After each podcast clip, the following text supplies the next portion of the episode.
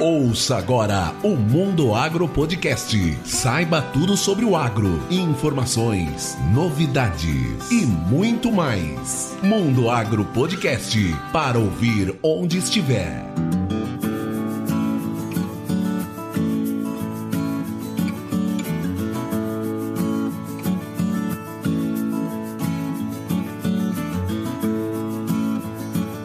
Bem-vindos ao Mundo Agro Podcast, o seu podcast sobre o agronegócio. E o tema de hoje é herbicidas. Esse ano, essa safra de 2020-21, ela tem sido especial em função dos problemas que nós temos enfrentados aí com falta de chuva e efeitos fitotóxicos. E para falar sobre herbicida, eu trouxe um especialista na área que trabalha mais de 10 anos com esse assunto e é um ex-aluno meu aqui da UFMT de Sinop. É o Renato Cacho. Ele é DTM da Singenta, trabalha com desenvolvimento técnico de mercado e está sediado lá em Santa Catarina, agora no sul do país, na cidade de Chapecó. Mas antes de começar e chamar esse nosso convidado, eu quero dar uma boa noite para o Gustavão Avelar. Tudo bom, Gustavo? Como tá essa força? Fala, meu amigo Rogério. Fala, galera do Mundo Agro Podcast. Tamo aí, firme e forte.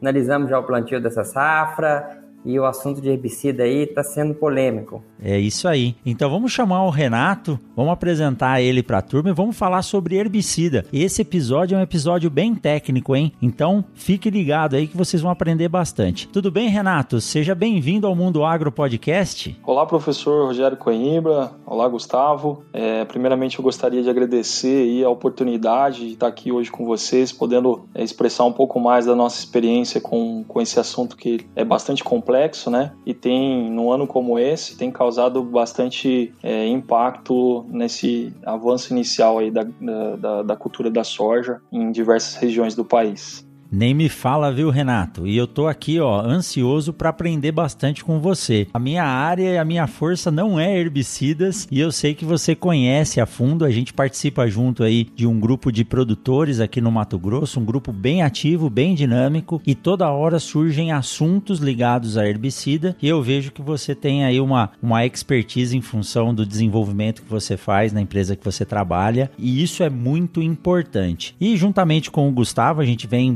batendo papo, os efeitos que esses herbicidas têm apresentado em um ano com pouca água, pouca disponibilidade hídrica nesse início de safra, e aí aquele residual dele acaba sendo um pouco mais longo, né? Então a ideia, Renato, é que você traga um pouco para nós como que funciona a dinâmica do herbicida no solo, como que é esse período residual, o que, que precisa ocorrer para que o herbicida se degrade e não cause um efeito na próxima cultura ou no numa cultura a qual ele não está registrado e mesmo em culturas com registro para uso do herbicida e tolerante ao herbicida nós estamos vendo problema, né? Para começar, eu gostaria de te perguntar exatamente isso. Como que é o comportamento da degradação do herbicida a partir do momento que ele faz a sua função na lavoura, ele limpa a lavoura, afeta ou mata as plantas daninhas, as plantas invasoras as quais ele é programado para fazer, só que depois ele tem que se degradar degradar para não causar efeito nas próximas culturas. Como que funciona esse, esse comportamento da degradação do herbicida no solo? Bem, vamos lá então. É, o comportamento dos herbicidas no solo, ele primeiramente ele passa por alguns processos de degradação. Né? Isso é muito dependente de alguns fatores como a planta, né, no caso o alvo, né, é, o próprio herbicida, e aí a gente considera muito as características físico-químicas é, desse herbicida, então estão dispostas a questão de solubilidade, índice de, de KOW, que, se, que ele mede a afinidade desse herbicida por lipídios, né, basicamente a questão do índice de pressão de vapor, que vai, ele está muito linkado e direcionado pela questão da volatilização desses herbicidas, então a degradação por volatilização, né? E alguns outros índices por exemplo, como o índice de sorção, né? No caso, o KOC, que também ele ele está muito representativo e ajuda muito a gente a entender como que funciona é, a, o processo de sorção, né, nos colóides do solo e bem como a questão do residual desse produto no solo, né? E também um terceiro fator que é o ambiente, né, é, desse solo, né? Como é que está o pH, a umidade desse solo, temperatura, porcentagem de matéria orgânica, tudo isso influi bastante na questão é, é do comportamento desse herbicida no solo. Basicamente, professor, é, o processo de degradação ele se dá por três processos. Tá? O primeiro processo ele, ele é um processo físico, né, que pode ser representado pelo processo de fotodegradação. Tá? Uh, básica, o, o, processo de fotodegradação é quando a molécula de herbicida entra em contato com raios ultravioleta né, e basicamente sofre uma, uma, uma dissipação desse, dessa molécula. Né? Como exemplo, né, nós podemos citar, por exemplo, as trifuralinas, né, é, com algumas formulações que devem ser incorporadas justamente para não ter essa perda por, degrada, por fotodegradação. Outra molécula também bastante importante, mas agora é, que foi banida agora em setembro, né, seria o paraquat, também sofre muita fotodegradação. Então tem esse processo físico também. O segundo processo Uh, e aí muito mais direcionado pela questão já no solo é o processo químico, né, que se dá muito por reações de oxidação e também reações de hidrólise no solo. Né. Uh, alguns exemplos de, de, degradação química são os herbicidas do grupo das sulfonilureias, como exemplo, por exemplo, a, a, o, o clorimuron né, que é uma sulfonilureia. Basicamente, ele sofre uma degradação muito forte por hidrólise, tá? Então, ele é altamente dependente de temperatura do solo, umidade e pH. Então, isso significa que quanto maior o pH e menor a temperatura desse solo, mais tempo é, vai demorar para esse herbicida se dissipar, ou seja, ele vai estar mais presente ali na solução do solo. Consequentemente, ele pode causar, né, ter o efeito de controle nas plantas daninhas, né, que teoricamente fica na camada superficial ali nos primeiros primeiros 5 centímetros né, de solo, bem como também, dependendo da situação, causar algum processo de fitointoxicação para a cultura é, implantada. Né? É, o terceiro processo de degradação ele é considerado como processo biológico, né, que seria é, um processo também linkado ao solo, né, ah, principalmente ele, ele é muito dependente principalmente de, de matéria orgânica, de umidade e temperatura desse solo, né? E então assim, quanto maior a, a, a, a porcentagem de matéria orgânica orgânica, mais umidade e maior temperatura desse solo, isso vai favorecer o que? A microbiologia desse solo, né? atividade microbiológica. Consequentemente, você tem uma degradação maior desses herbicidas, né? E isso vai favorecer bastante a redução da persistência, né, ou residual desse, desse herbicida no solo, que é o que a gente chama de carry-over, né? Mais uma vez aí, né, Renato, a, a importância de ter um solo vivo e funcional e não simplesmente estrutural, né? Exatamente. Né? Então, é só dando exemplos, é, professor, na questão da. A gente falou de fotodegradação das trifuralinas, né? A questão do clorimuron por degradação química. Se a gente pensar em exemplos de herbicidas que sofrem também processos de volatilização, que são altamente dependentes de temperatura e umidade relativa do ar, né? a gente pode citar, por exemplo, os auxínicos. Uhum. Né? Sal de dicamba, né, a própria formulação amina de 2,4-D, é, as próprias trifuralinas né, também tem uma, uma pressão de vapor muito alta, isso significa que ela tem uma, uma alta degradação por volatilização também. Né? Então, esse também é um processo de perda desse herbicida, né, de, de, degradação de herbicidas. Uh, um outro processo que a gente considera bastante importante também é a questão da adsorção né, nesse solo. Então, por exemplo, eu cito uma molécula bastante conhecida que é o o paraquat. O paraquat ele tem um índice de KOC, que seria o índice que mede a força de sorção desse, desse, dessa molécula com os colóides do solo, muito grande. Então, quanto maior o KOC, maior a força de sorção. Isso significa que quando essa molécula entra em contato com com compostos de argila, né, colóides do solo, ele se torna inativo. Né? Então, muitas vezes o produtor até se depara num processo de dessecação, vai fazer uma dessecação com produtos à base, seja a base de paraquat ou até mesmo de quat, bem como também glifosato, e aí ele faz o processo de dessecação e acaba que o produto algumas vezes não funciona. Quando ele volta para investigar o porquê que não, não funcionou, às vezes ele utilizou uma água dura, que a gente fala, né? Água suja, com, com compostos contaminada com compostos argilosos. Então, possivelmente esse composto argiloso que estava dentro dessa calda, né? Ele se uniu a essas moléculas de paraquat ou, ou glifosato e acabou se anulando, né? Então, possivelmente inativou e perdeu a eficiência, né? E é bastante importante a gente entender isso porque, às vezes, é, algumas situações, até mesmo em processo de dessecação, é, a, em beirada de estrada, né? Estou dessecando uma soja, um feijão, por exemplo, na beirada de estrada, é, ocorre muita poeira, né? Sobre, é, sobreposição de poeira em cima da folha. E aí o pessoal vai fazer dessecação dessa, dessa área, né? Seja de soja ou feijão, por exemplo, a base, com produtos à base de diquat, e acaba que esse diquat ele entra em contato com essa poeira, né? Composta por, por colóides de argila, né? Na, na folha e acaba se inativando. Então, acaba reduzindo um pouco a eficiência. Então, acho que é, é muito importante entender isso, principalmente no momento de posicionar, saber como posicionar na melhor, melhor dessecação possível aí.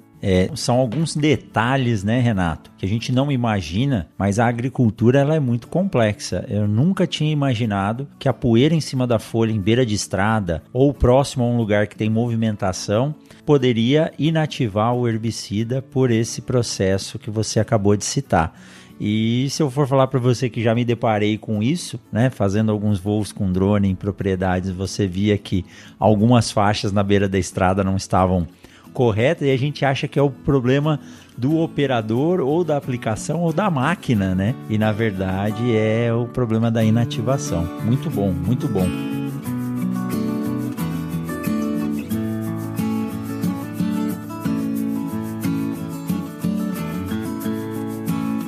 Fala amigos do Agro, aqui é Rodrigo Gonçalves, da Teide Sabores do Café.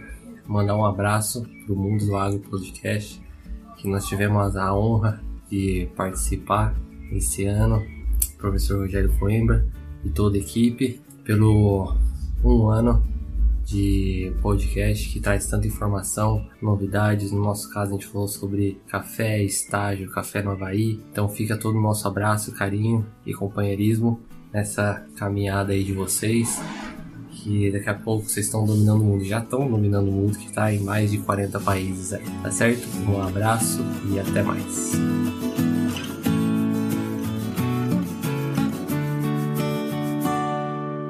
E Renato, você citou que o, o, produto quando ele cai no solo, ele tem três formas aí de, de, degradação ou inativação. É muito importante a gente dizer, depois que ele é inativado, ele corre algum risco de contaminar alguma coisa no solo ou lençol freático? Corre sim. Na verdade, assim, é, é até um processo interessante que a gente, eu posso citar um exemplo como as, as atrazinas. Né? É, são inibidores de fotossistema 2, né? As atrazinas, basicamente, elas sofrem um processo de degradação também por lixiviação, né? Então, ela tem uma mobilidade no solo um pouco maior e ela é altamente dependente, principalmente da questão de textura no solo e de pH. Para fazer um comparativo, acho que é interessante, principalmente quando a gente pensa em solos é, em, em, termos de pH, se a gente pegar os solos dos Estados Unidos, são solos um pouco mais alcalinos, né? um pouco mais básicos. E, e eles têm muito problema lá de, de contaminação do lençol freático com atrazina. Por que, que isso ocorre? Porque a atrazina ela é, ela basicamente é um herbicida muito ácido, né? É, tem uma característica dela intrínseca que físico-química que define isso, que seria que a gente chama de pKa, né? Que é o, o, a, o índice de dissociação desse herbicida, né? Em, principalmente os ácidos. Quando ele entra em contato com íons H+ ou íons catiônicos, ele acaba se ligando e percolando no solo teoricamente, com quantidade de, de chuva ou umidade nesse solo, ele acaba sofrendo um processo de lixiviação e acaba chegando no lençol freático. Isso tem, um, tem causado um problema muito sério lá na, na região, é, lá nos Estados Unidos. Quando a gente considera aqui no Brasil, se a gente pegar, teoricamente os solos do Brasil né, são solos mais ácidos. Vamos pegar a região central, né, a região do Cerrado. Sim são solos um pouco mais mistos, né? Não é tão argiloso, também não tão arenoso, solos mais mistos. Então você tem teoricamente um solo é, se a gente considerar, vamos considerar como exemplo um solo mais arenoso, onde você não tem colóides de solo, ou seja, a tendência desse, desse herbicida é descer em perfil, é não ficar absorvido nos colóides. Quando ele desce no perfil, ele acaba chegando no, no lençol freático. No lençol freático, mas isso não ocorre justamente porque, uh, por mais que a gente faça correção né, dos nossos solos aqui numa uma profundidade de 0 a 20 ou até mesmo até 40 centímetros, e muitas vezes, de 40 centímetros para baixo, tem muito, a, a, grande porcentagem dos solos ainda tem uma, uma grande quantidade, quantidade de acidez, né? É muito ácido, então acaba que essa trazina ela acaba parando ali naquele limite, né? Onde tem bastante acidez, ela acaba não percolando mais e, consequentemente, né, acaba não atingindo o lençol freático. É o que, que diferencia, né, os nossos solos, basicamente, da, dos solos norte-americanos. Né? Mas se não ocorrer esse carreamento, a partir do momento que ele inativou e se ligou num coloide ou numa argila do solo, ali ele está inativo, ele não se movimenta mais, ele não tem efeito nenhum, né? É, basicamente, aí você precisa fazer uma análise também para entender se ele está na solução líquida ou na solução sólida do solo. Né? Quando ele está na solução líquida, isso significa que ele está disponível para controle de plantas daninhas bem como se ele está disponível para controle de plantas daninhas, ele também está disposto a causar fito, fitointoxicação nas culturas. Certo. Agora, se ele está na fase sólida do solo, né, não está disponível na solução do solo, teoricamente ele, ele fica ali paralisado, né, é, cumprindo o período de persistência dele, que a gente fala, tá? o período de meia-vida persistência. Alguns herbicidas, por exemplo, têm persistência aí de até um ano. Né? Tem herbicidas, tem moléculas que têm persistência de mais de dois anos aí até. Se a gente pensar nas imidazolinonas, né, imazapic, imazapir, né, esses têm uma, uma persistência maior no solo. Renato, Renato, hoje o controle de erva daninha está bem complexo e o uso de misturas é uma coisa normal. Tem alguma mistura que é muito perigosa, que o produtor tem que tomar cuidado, que aumenta o potencial de persistência no solo? Então, Gustavo, na verdade, assim, é toda, toda cultura você precisa analisar, principalmente eu digo assim, essas aplicações com o avanço dos casos de resistência que tem ocorrido no, no Brasil, né? Hoje a gente tem é, diversos casos aí de resistência, por último agora a questão do, do amarantos híbridos, né? Resistente a, a, glifosato também, muito mais situado na região sul. Mas assim, com o avanço da, da quantidade de plantas daninhas resistentes a glifosato, o produtor cada vez mais está voltando a utilizar os herbicidas antigos, né? Aqueles inibidores da LS, inibidores da Protox, né? Sim. E aí, de acordo com a cultura, por exemplo, vamos pensar na soja. A gente sabe que alguns herbicidas, ALS, ele tem capacidade de, de, de ter um controle bastante efetivo de plantas daninhas dentro da cultura da soja, mas é, ele causa uma certa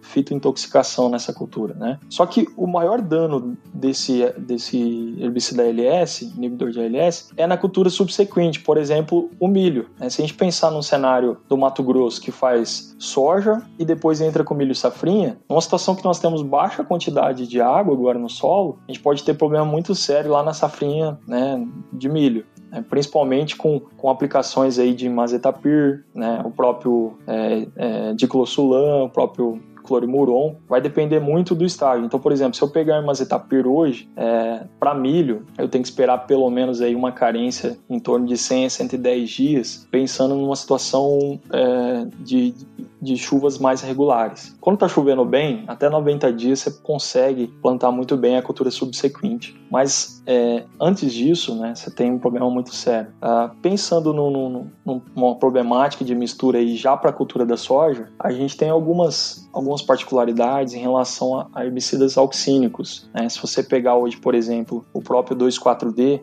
né, ele tem um, um período meia-vida que pode variar de 4 até 7 dias. Isso significa que no geral, na prática, tá, Gustavo? A gente trabalha muito, a, a recomendação é que a cada 100 ml de 2,4-D que a gente trabalha de recomendação, eu tenho que esperar um dia para plantar soja, tá? Porque se eu, plant, se eu aplicar um 2,4-D hoje e plantar soja amanhã, eu posso ter sérios danos aí, principalmente é, no processo de, de emergência dessa planta. Ela até germina, só que a partir do momento que, que essa planta ela entra em contato com esse herbicida que está no solo, ela começa a ter várias reações aí, né, principalmente na mimetização sintetização de auxinas e começa se contorcer inteiro, ter aquele efeito de epinachia antes mesmo de despontar no solo. Um outro exemplo dentro dos auxínicos seria o próprio dicamba. Né? O sal de dicamba ele, ele é até um pouco mais agressivo que o 2,4-D. Hoje, por exemplo, se você trabalhar uma dosagem de 0,6 por hectare, você tem que esperar pelo menos 30 dias para plantar soja. Né? Então, de fato, é, eu, eu, chamo muita atenção para os auxínicos, pensando em soja,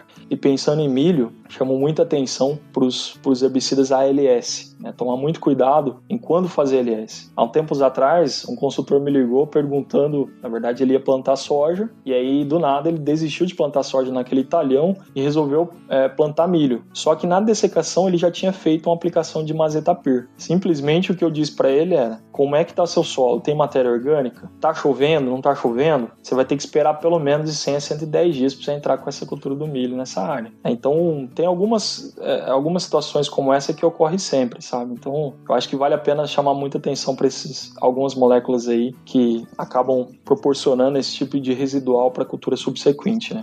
E Renato, qual o nível de dano que pode causar? É, posso perder 100%? Qual o nível de dano que você vê hoje? Então, esse nível de dano ele é muito variável, tá, Gustavo? É, basicamente, sintomas que podem ocorrer, é, principalmente na redução do sistema radicular, né? até mesmo redução da biomassa foliar, bem como é, a planta ela fica raquítica, não consegue se desenvolver direito e não tem uma formação de estrutura para reprodução. Né? Consequentemente, uma baixa muito grande em termos de produtividade. Mas, o, o, assim, o que a gente desponta é, normalmente, com a utilização, logicamente, é, quando você tem problemas com, com fungicidas logo na largada, né, a gente sabe que, que a perda já, já de início né, é muito grande. Então, a, a, os principais danos está é, tá muito linkado em segurar o processo de germinação, né, fazer com que essa planta não, não consiga emergir ao solo e aí reduz bastante é, a estrutura de crescimento inicial dessa planta, bem como né, a formação estrutural dela para ter todo o projeto de, de formação de estrutura reprodutiva. Né? Então, é, esse dano ele pode ser muito variável, tá? Mas é, eu já vi situações, por exemplo, de lavouras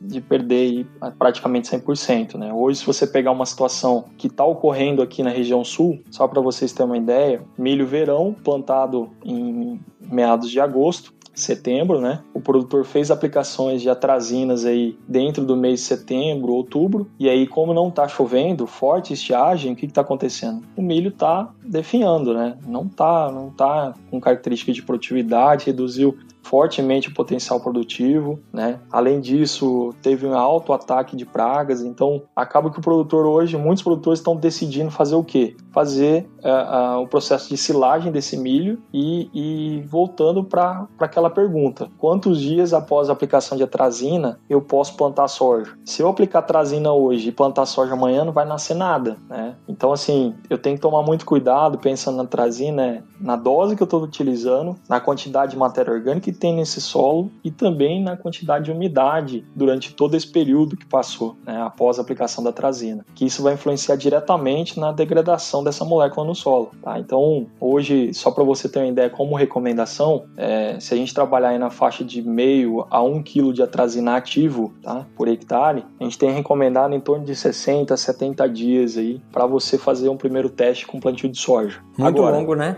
É longo, exatamente longo. Agora, por exemplo, se o cara fez aqui, normalmente o milho, milho verão aqui, ele demora em torno de 50 a 55 dias para fechar a linha. Então as aplicações de atrazina são em altas dosagens para deixar bastante residual nesse solo. E o pessoal costuma trabalhar aqui em torno de 2 a 3 kg de atrazina ativo por hectare, né? É ingrediente ativo por hectare. Isso significa que são altas dosagens. Nessa situação, não tem como baixar de 100, de 90 a 100 dias de, de, de carência. Se baixar disso, a, a chance de, de de, de dar problema é muito grande. Né? Então, é, tudo isso tem que ser levado em, em, em consideração. Né?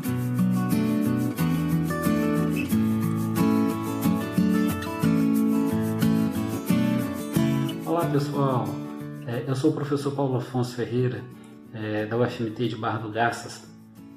Gostaria de parabenizar o professor Rogério Coimbra e o programa Mundo Agro Podcast pelo um ano de existência trazendo assuntos de grande relevância para o agro de uma forma descontraída, de uma forma bastante técnica.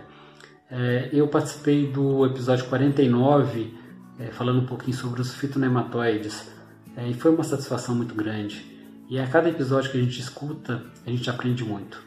Um grande abraço e parabéns pelo programa.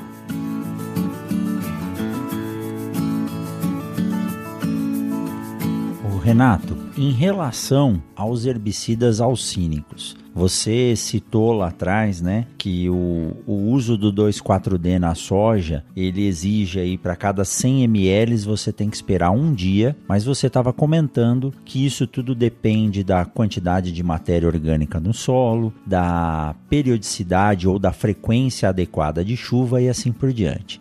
Quero te fazer uma pergunta: pode haver uma memória residual desse produto no solo, mesmo vencendo esse período de carência? E eu te pergunto isso por um fato muito corriqueiro nessa safra, que foi a apresentação do chamado cabo de guarda-chuva nas sementes de soja, que eu atendi produtores aqui na região de Juara, Matupá, Nova Mutum, uh, Diamantino, e agora que começou a safra lá na, no oeste baiano, no Matopiba, estão aparecendo esses casos lá. Então a semente de soja ela começa a germinar, acontece a morte do meristema radicular e aí há uma multiplicação excessiva de células células nessa estrutura da ponta da raiz e a raiz acaba inchando, ficando na forma de uma lança ou de um cabo de guarda-chuva. E isso uh, me remeteu ao uso do 2,4-D e o efeito alcínico dele, porque a maioria das propriedades que apresentaram esse problema são propriedades que vinham com uh,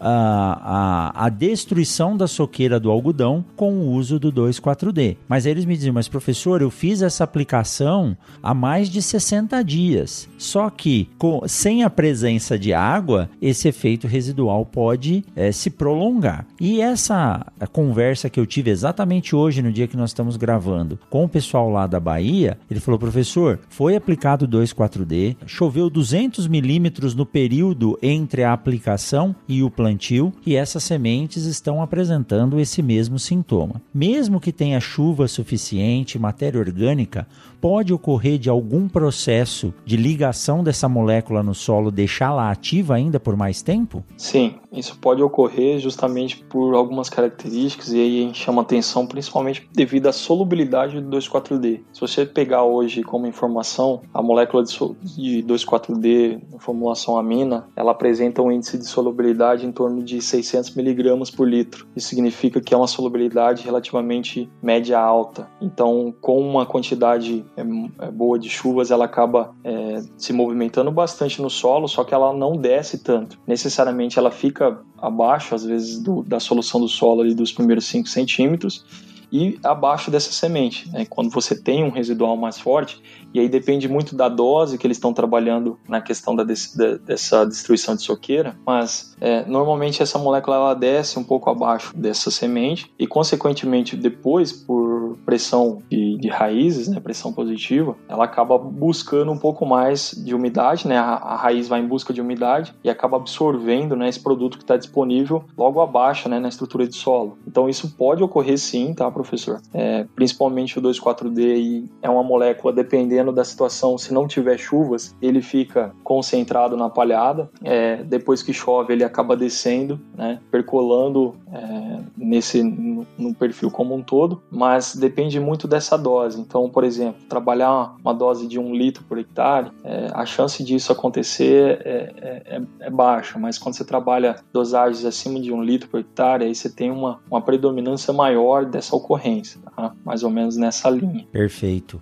E Renato, você citou a questão da palhada. Eu sou da velha guarda, né? Então eu peguei o processo ainda de transformação da mentalidade do produtor e o advento do plantio direto, e eu lembro que a dinâmica desses herbicidas que eram utilizados no plantio convencional, quando se começou a deixar a palhada no solo, é, houve muito problema, porque a dinâmica do herbicida na palha é diferente da dinâmica do herbicida no solo. Como que ocorreu Exato. essa evolução e houve alguma mudança de tecnologia desses herbicidas, o uso de adjuvantes para que eles possam atuar na palhada e depois passar para o solo? Exatamente, professor. Tem, tem muitas diferenças né, do comportamento dele no solo e na palhada. É, uma coisa que a gente precisa entender, é, acho que assim, fortemente como característica de cada herbicida, é essa questão da solubilidade desse determinado herbicida. Então, no passado, se utilizava-se muito com para em aplicações em pré-emergência, né, alguns herbicidas à base de trifuralina, por exemplo. Né? Solo nu, né, sem palhada, sistema convencional. Né? Essa trifuralina tem uma baixa é, solubilidade, só para você ter uma ideia, a solubilidade da trifuralina é em torno de 0,22 miligramas por litro, então ela é muito baixa. Teoricamente, ela tem uma mobilidade muito baixa no solo, então quando ela atinge o solo, ela fica praticamente paralisada. Numa situação que eu tenho palhada, se eu aplicar trifuralina, por mais que eu tenha condição de chuva, essa, essa, esse, essa molécula acaba não percolando, ela não desce para o solo. Agora, se a gente pegar, por exemplo, uma outra molécula que, que se utiliza muito em pré-emergência, que é o S-metalaclor, por exemplo, ele é, um, é, uma molécula que já tem uma solubilidade média alta, em torno de 400 miligramas por litro. Isso significa que a, a maneira que, se eu aplicar o S-metalaclor, por exemplo, numa situação de palhada, o que, que precisa acontecer? Eu preciso que haja, ocorra uma, uma chuva de pelo menos 20 milímetros ali. Essa chuva vai fazer com que esse produto ele, ele saia da palhada e vá até a solução do solo. Certo. Né? No caso da trifuralina, isso não ocorre. Um ponto importante que assim vale a pena chamar a atenção é a questão da aplicação em plantas de cobertura ainda na fase verde. Né? Se eu aplicar, por exemplo, um S-metalaclor ou uma, uma trifuralina numa planta verde, o que, que vai acontecer? Essa planta vai absorver esse produto e ele não vai descer. Mesmo chovendo, esse produto não vai descer no solo. Então, praticamente, eu perco bastante eficiência desse produto. Né? Então, é, uma relação que a gente sempre faz é assim, ó, é, quando o herbicida tem baixa solubilidade, ele fica muito retido na palhada e mesmo chovendo, ele não vai descer no solo. Agora, quando ele tem alta solubilidade, média alta, é, se eu aplicar na palhada, eu só preciso de uma chuva aí que ocorra é, mais ou menos uma chuva para de 20 milímetros mais ou menos, para fazer com que esse herbicida consiga descer para o solo e entrar na solução do solo, né? ter contato ali naqueles primeiros 5 centímetros ali de, de solo, que é onde concentra a maior quantidade de, de sementes de plantas daninhas, né? E fazendo todo o processo de pré-emergência, né? Porque a função do pré-emergente hoje, e isso né, é algo assim bastante técnico, o pré-emergente ele não funciona se, se não tiver umidade no solo, né? Dificilmente vai funcionar, tanto é que esse ano é um ano muito difícil de mostrar esse diferencial do pré-emergente, porque não está chovendo, não tem umidade nesse solo, né? Se você pegar, por exemplo, o S-metalaclor, ele é uma excelente ferramenta para controle de gramíneas, né? É, e, e, esse ano é, a gente tem visto que as entregas são boas, só que acaba que você não consegue mostrar tanto diferencial porque não tem umidade no solo, né? E, e já as trifuralinas também tem um controle em gramínea, só que numa situação de palhada não consegue descer, né? Então acaba que perde eficiência, muita eficiência, justamente pela essa condição de característica de solubilidade da, de, dessa molécula. Isso que você citou, Renato, ele é, é muito importante porque os produtores eles discutem muito, né? É melhor aplicar o pré-emergente da planta daninha, fazer o aplique plante ou plantar e depois aplicar. É, uma dúvida que eu sempre tenho, e na semente eu sei que isso causa uh, diferenças em termos de vigor, é o seguinte exemplo: eu tenho uma planta RR, né? Uma planta transgênica resistente ao, ao Roundup se eu não utilizar o Roundup no, durante o processo de produção da soja RR para a produção de sementes, a semente produzida ela tem um pouco mais de vigor e qualidade do que aquela semente que foi produzida e a cultura era RR, eu usei o Roundup para o glifosato, perdão, para poder controlar a, as plantas daninhas. Todo herbicida que há que é registrado para cultura ou um herbicida como estão vindo agora, os novos materiais resistentes ao, ao dicamba, há alguma perda de desenvolvimento fisiológico quando essa planta recebe o herbicida até ele ser inativada no seu sistema, porque ela é resistente, mas o herbicida ele entra no sistema da planta, né? Isso, é basicamente, professor, o que ocorre. E até explicando por que, que o glifosato normalmente causa esse efeito na soja GRR. O glifosato normalmente ele se ele transloca na planta por duas vias, né? Por xilema e floema. Mas principalmente via floema, ele, se torna, ele é um herbicida muito sistêmico, né? Altamente dependente do metabolismo dessa planta. Quando eu faço aplicação de glifosato, e aí assim, vou dar um exemplo em outra cultura, tá? Vou citar o exemplo da cultura do feijão aqui. Ah, vou dessecar a cultura do feijão com glifosato. Eu posso fazer isso? Teoricamente, não, né? Não tem registro. E o segundo ponto é que se eu dessecar a cultura do feijão com glifosato, eu vou perder muito, é, é, vou reduzir bastante a questão de germinação e vigor, qualidade dessa semente que eu vou formar. Por quê? O glifosato ele transloca via floema, então ele vai se translocar junto com os açúcares transportados via floema. Esses açúcares, né, a gente tem aquela relação fonte-dreno, que sai da folha e vai para o grão. Então, teoricamente, quando você aplica o glifosato, ele sai da folha, transloca pelo floema e vai parar no grão. Por isso que ele tem uma redução muito forte de, de germinação, né, dos índices de germinação e vigor né, na, na, na, semente. E, e, e, assim, professor, a questão do dicamba, até assim, é uma, é uma como é uma tecnologia nova, está surgindo aí, é, inclusive com, com uma situação que, que pode ser bastante efetiva e ao mesmo tempo bastante desafiadora para todos nós, né, que dentro da implementação, justamente pelas características físico-químicas dessa molécula, a gente pode ter muito problema e ao mesmo tempo pode resolver nossos problemas também, né. É, essa molécula, ela, ela basicamente a gente não tem tanto conhecimento, só que a gente sabe o quê? Que ela é uma molécula extremamente sistêmica e transloca também via xilema e floema. Né? Então ela pode sim ocasionar algum tipo de perdas em termos de, de, de qualidade fisiológica dessa semente. Né? Isso tudo vai depender se ela vai carrear ou não junto com, com os, os o, os açúcares, né, a, a seiva elaborada na, na, na, translocação da, da folha para o grão. Né? Isso vai depender muito dessa, desse fator. Se isso ocorrer, com certeza a gente vai ter aí alguns problemas de, de redução da qualidade fisiológica. É. E a, e a dessecação ela é sempre um critério muito desafiador. A gente recebe muita pergunta, tanto em aula quanto em conversa com os produtores, quanto tempo para dessecar. E existem trabalhos, inclusive do, dos professores aí de Passo Fundo, mostrando que se você antecipar em três dias a dessecação do período correto ou do, de uma porcentagem adequada de, de, de plantas, né, na, no caso da soja, de, de grãos desmamados, você pode ter perdas aí variando de 3 até 8 sacos por hectare, porque você está pegando justamente o final dessa força de dreno que é o grão em relação ao fotoassimilado que está na folha. E em relação a essa nova tecnologia, que é o de Camba, Gustavo está mais no campo aí, pode é, comentar também. Um grande desafio, Renato, que eu acho que vai diferenciar os produtores e fazer com que eles busquem mais informação é a tecnologia de aplicação. Essa questão de Exato. volatilização, densidade em relação ao ar e possibilidade de deriva, isso é muito criterioso e vai exigir que a tecnologia seja utilizada de forma correta, senão nós vamos ter problemas sérios a campo aí, né?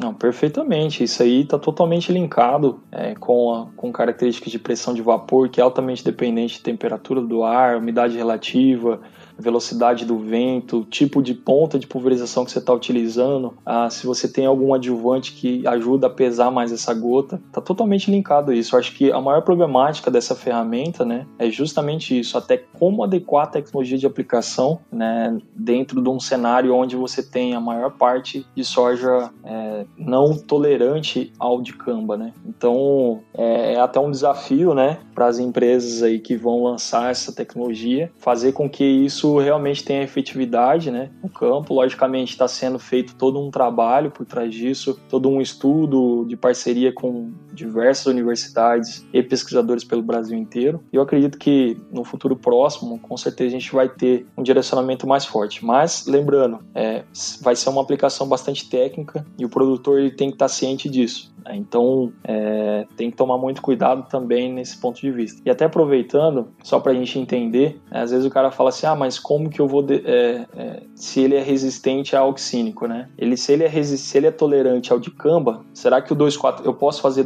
2,4-D nessa soja? Ai, ai, ai, aí começam as, as indagações, né?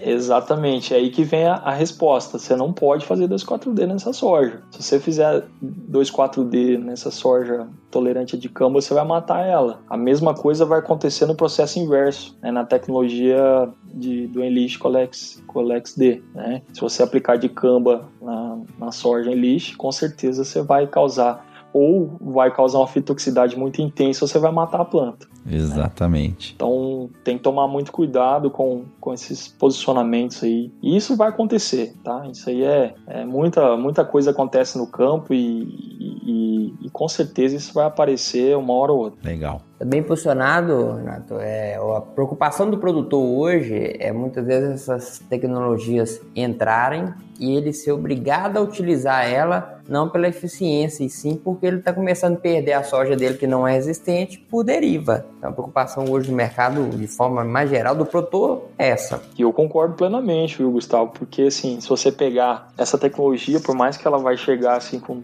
né, boa parte da área, mas ela não vai ocupar 50% da área no primeiro ano. Né? Então, no mesmo, na mesma fazenda, você vai ter talhão que vai ter essa tecnologia e, e outro talhão que não vai ter. Né? Então, tem que tomar muito cuidado com os riscos que pode acontecer na, na área onde né, você não pode fazer essa aplicação.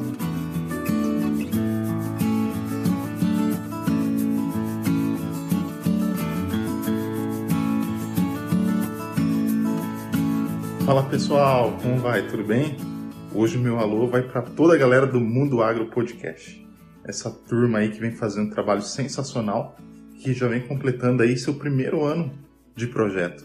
Fico feliz de ver o crescimento, professor Rogério, Gustavo, Luana, e lisonjeado de ter participado logo no comecinho, se não me engano, no quinto episódio, para falar aí de um manejo hoje mais equilibrado, que é o controle biológico de pragas e doenças na nossa agricultura. Bom, eu só tenho a parabenizar vocês por esse trabalho magnífico que vocês têm feito, desejar cada vez mais sucesso e que informações cada vez mais relevantes para o nosso agronegócio, nossa agricultura, sejam apresentadas por essas feras que comandam o Mundo Agro Podcast. Contem sempre comigo, quando precisar, estou à disposição. Abraço, parabéns, turma!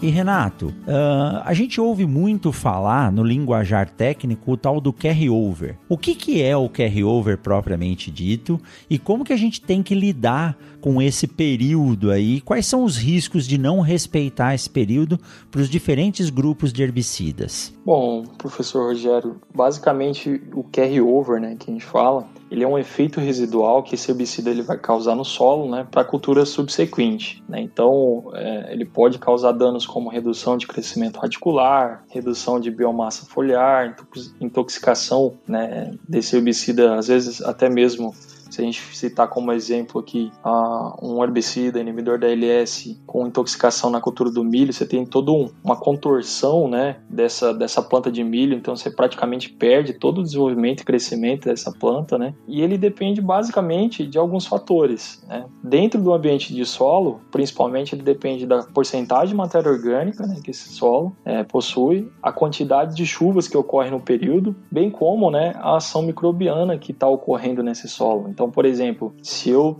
Vamos pegar lá uma situação da, que ocorre muito no cenário. Vamos pegar dois, dois cenários: um cenário da região sul e um, um cenário da região é, Cerrados, né, da região central. Na região central, vamos começar pela região central. Uh, normalmente o produtor ele faz soja, depois faz um milho safrinha. Então na soja, às vezes ele faz uma dessecação com produtos à base de inibidores de ALS. Um exemplo, imazetapir. Se ele usar imazetapir, né, ele, esse produto ele vai deixar um residual nesse solo e ele vai ter que esperar pelo pelo menos em torno aí de 100 a 110 dias para entrar com esse plantio de milho lá na frente. Caso não tenha né, uma quantidade ideal de matéria orgânica, e que é o que está acontecendo agora, que não tem chuva, né, não tem água nesse solo, então a, a atividade microbiana está muito baixa, o que, que acontece? A tendência desse carryover é cada vez aumentar esse tempo. Então, se a gente predomina ali que, que 100 dias seria um tempo mais ou menos regular, se eu não estou tendo chuvas, quanto maior a quantidade de inibidor de ALS que eu colocar nessa aplicação, eu posso ter problemas na cultura do milho lá na frente. Então, por exemplo, fiz uma dessecação com imazetapir. Aí lá no, na soja, no pós, eu tive que entrar com aplicação de, de, de clorimuron, ou seja, eu coloquei mais inibidor de ALS nessa planta. Então, necessariamente, eu aumentei a quantidade de ALS. Teoricamente, lá na frente, eu tenho que tomar cuidado né, com o momento que eu vou iniciar o plantio plantio do milho. Né? E aí, se a gente considerar a maioria das cultivares plantadas na região dos cerrados, é tudo precoce, super precoce, aí, né? em torno de um ciclo de 90 até no máximo 110 dias, vai estar tá bem em cima do, do, do, do, start. Né? Então tem que tomar muito cuidado esse ano, principalmente aí na região, em áreas que foi aplicado esse tipo de herbicida. Né? Quando a gente vem para a região sul, do mesmo jeito ocorre situações aí, é, até mesmo é,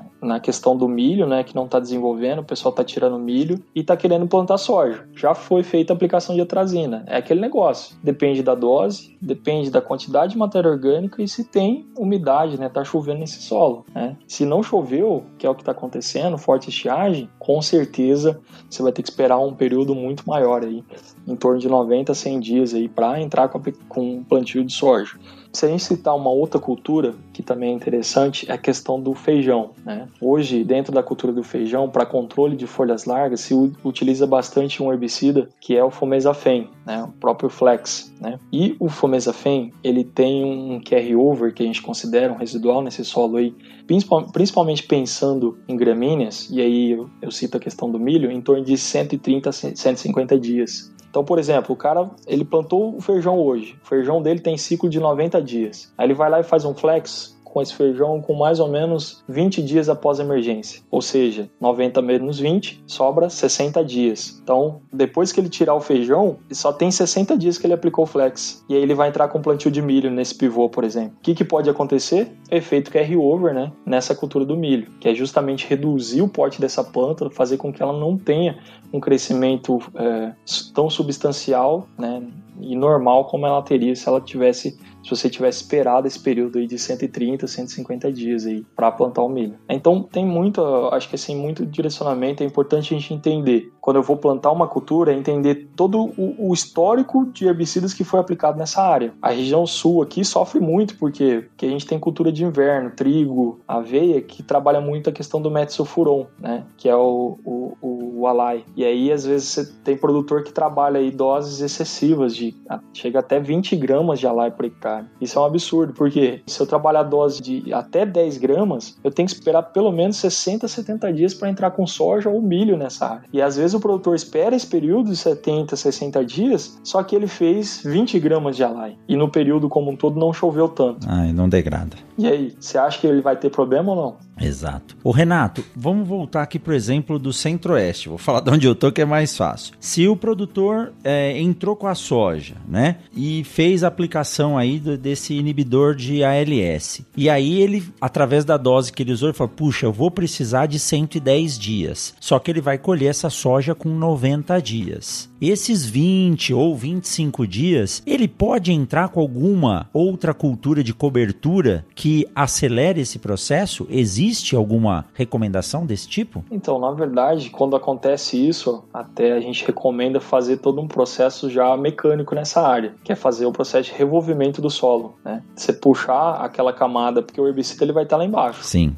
Quando você faz o revolvimento desse solo, você manda essa camada de solo para cima. Então, teoricamente, a semente não vai estar mais em contato com, com esse herbicida, né? com esse resíduo de herbicida. Perfeito. E, e assim, isso vai depender muito, professor, da, da quantidade de água que tem nesse solo. Às vezes, por exemplo, cara não precisa esperar 110 dias. Às vezes, num ano comum aí de chuvas bastante regulares, né? Às vezes, com 90 dias, ele consegue tranquilamente plantar e não dá problema nenhum. É o que a gente acompanha aí, né? Ele faz uma soja de 90 dias, mesmo utilizando esse tipo de herbicida, né, no, no, na dessecação de soja. É, e lá na frente ele planta o milho com 90 dias, né, com 90 dias após essa aplicação desse herbicida e não dá problema nenhum. Por quê? Porque você teve condições de chuvas né, bastante regulares. Agora, num ano como esse, é bastante preocupante e é importante é, a gente obedecer esse intervalo aí, né, de, mais ou menos 100 a 110 dias aí para entrar com a próxima cultura, seja ela uma gramínea, né? Caso seja, por exemplo, uma, um feijão, por exemplo, aí você não tem tanto problema, né? É, na verdade, assim, ó, pro, pro feijão, se for em você tem um carryover de 90 dias, né? Então, pensando em soja, né, você não tem problema, mas para milho, ele vai ter um carryover de 100, 110 dias. Para feijão, vai dar mais ou menos 80, 90 dias, vai depender muito de como que tá esse solo, né? Então, é, chamar muita atenção para esse grupo de herbicidas dentro dos inibidores de ALS, o grupo das imidazolinonas, né? Mazetapir, Mazapic, Mazapir, esses são os mais problemáticos sistemáticos, né? Esses apresentam uma persistência muito forte no solo. Então, tomar muito cuidado com esse tipo de herbicida, tá? E como que a gente faz para identificar se esse herbicida ainda está atuante no solo? Eu devo pegar e, e plantar alguma planta indicadora ou eu só através de análise de solo mesmo? A gente sabe que para determinação de índices e níveis de molécula não é qualquer laboratório que faz. Tem alguma forma da gente utilizar um marcador para isso, para saber se eu posso entrar com a cultura ou não?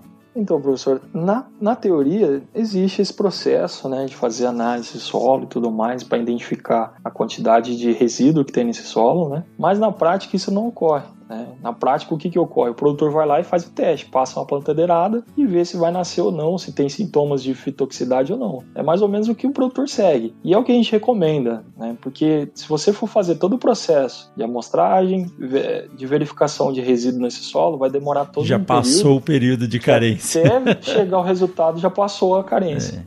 É. Então, é, é, o que vale é, é, a prática, né? Faça, passou o tempo ali mais ou menos, vai lá e faz o teste. Passa uma patenteirada, vê o que, que vai dar. É o que nós estamos recomendando agora, né? Situações de milho aqui, verão, o pessoal tá passando, tá, fez a trazina, faz 60, 70 dias, cara, qual que foi a dose? Ah, trabalhamos 3 litros de, de atrazina. Larga 50 metros lá.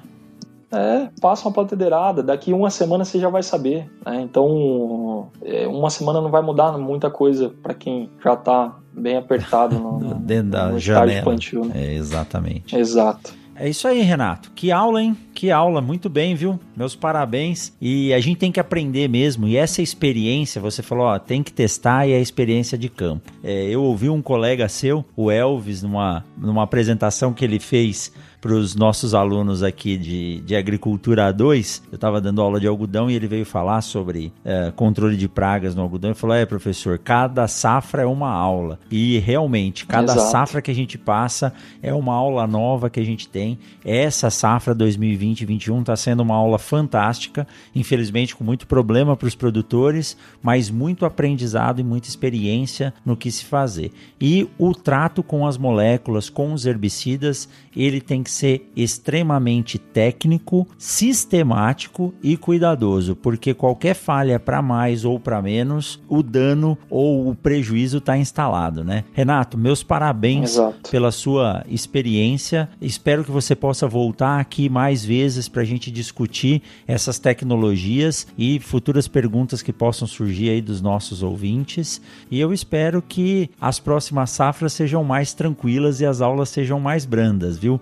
Muito obrigado por trazer essas informações para nós, tá bem? Professor, eu que agradeço a oportunidade e, assim, é sempre muito, muito interessante para mim poder compartilhar um pouco das nossas experiências a campo, né? E, e agradecer também ao Gustavo aí pela, pelas perguntas, pela interação. É, eu acho que, assim, eu estou à disposição aí é, para o que precisar, para perguntas e, e, se precisar um próximo, uma próxima oportunidade, com certeza a gente está à disposição também, tá?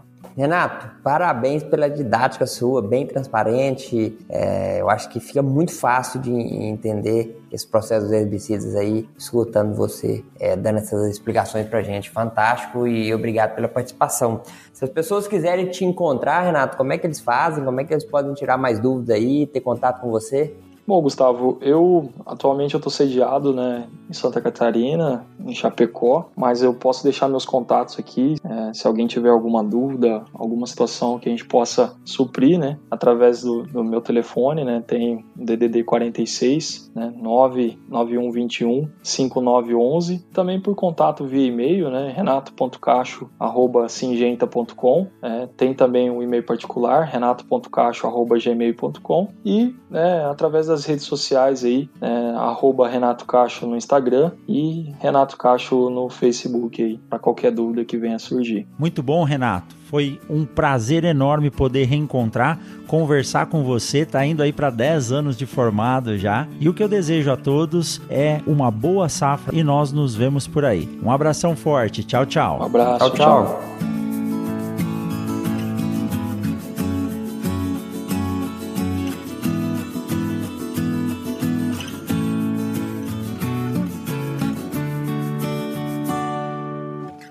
Agro Podcast para ouvir onde estiver.